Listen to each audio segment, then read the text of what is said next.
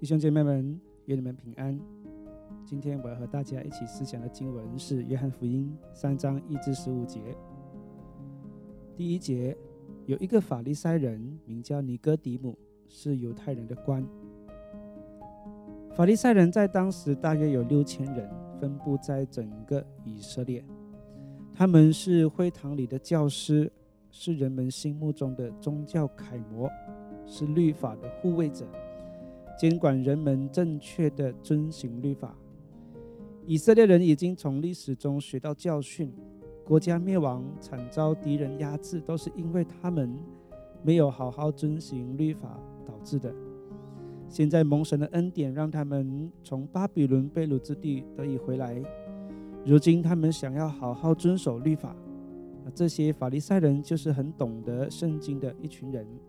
并且教导百姓要如何遵循律法。尼哥底母后来成为耶稣的门徒，在耶稣死的那一天，他带着一百斤的香料来高抹耶稣。一个人能够拿出一百斤的香料，势必是一名财主。这里说他还是犹太人的官，证明他有地位又有财富的一名法利赛人。我非常欣赏这位法利赛人。他是一名德高望重的人，一名宗教老师，却愿意虚心请教一名出生于默默无名的拿撒勒小城木匠耶稣。这一种追求真理、愿意拉下面子、虚心谦卑的人非常难得。最终，他也公开跟随耶稣，而放弃了犹太人的官位。第二节，这人夜里来见耶稣说。拉比，我们知道你是由神那里来做师傅的，因为你所行的神迹，若没有神同在，无人能行。谁会晚上出来找人呢？这尼哥底母在追求真理的过程当中，也会害怕同党法利赛人的发现，这是可以理解的。毕竟那时在他的宗教圈子当中，法利赛人和文士几乎一面倒的否定耶稣是基督。尼哥底母不被他们影响，想要自己去当面询问他，或许可以从他那里得到一些答案。留意尼哥底母对耶稣的称呼是夫子，表明他还不真正认识耶稣的身份，还在疑惑的阶段。但是他心里知道，若不是神与他同在，他根本不可能行这些神迹。其实，在我们跟随主耶稣的道路上，我们认识主也是一个过程。从浅入深，在生活中渐渐体会到我们的主是一位如何的神。尼哥底母为了真理，愿意踏出这勇敢的一步，这一种勇气值得夸奖。第三和第四节，耶稣回答说：“我实实在在的告诉你，人若不重生，就不能见神的国。”尼哥底母说：“人已经老了，如何能重生呢？岂能再进母腹生出来吗？”重生原文有两个意思，一个是从上头而生，另一个是再一次生出来。尼哥底母显然是选择后者的意义，因为这比较合乎逻辑。但耶稣的回答的是灵的层面，是从上头而生。重生是一个奥秘，你不知道何时发生。你怎么知道你自己是不是重生的呢？是根据一个人的是否有洗礼吗？不是的。世上有很多人接受洗礼却没有重生的，在西方国家尤其普遍。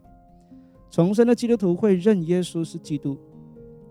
保罗在哥林多前书十二章三节中提到：“所以我告诉你们，被神的灵感动的，没有说耶稣是可咒诅的；若不是被圣灵感动的，也没有能说耶稣是主的。”重生的基督徒会认定耶稣是他的主。会认定耶稣是基督，这是最基本的。第五节到第八节，耶稣说：“我实实在在的告诉你，人若不是从水和圣灵生的，就不能进神的国。从肉身生的，就是肉身；从灵生的，就是灵。我说你们必须重生。你不要以为稀奇，风随着一丝吹，你听见风的响声，却不晓得从哪里来，往哪里去。凡从圣灵生的。”也是如此。耶稣对于重生的解释是从水和圣灵生的，所以有很多种解释。加尔文认为这水指的是羊水，因此解释为肉身的出生。马丁路德认为这是指基督徒的洗礼。有些人认为要考虑到当时的处境，因此这是指着施约翰的洗礼。在希腊文的原文当中，“和”有好几种解释，一种是我和你的和，另一种是要解释前者的意义，可以理解为因此或者是就是。